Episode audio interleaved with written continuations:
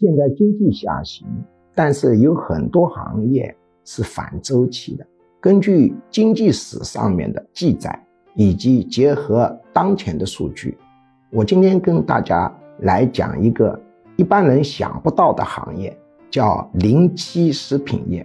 今年二零二三年双十一，各个平台的数据崩盘了，数据很不好看。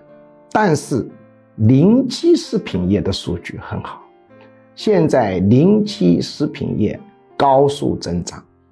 虽然全国的零七食品业总数是多少，没人进行统计，但是从各个局部的数据以及看到的个案来看。零七食品业是一个很好的创业契机。我已经看到有年轻人因为从事零七食品业，他赚了近一千万。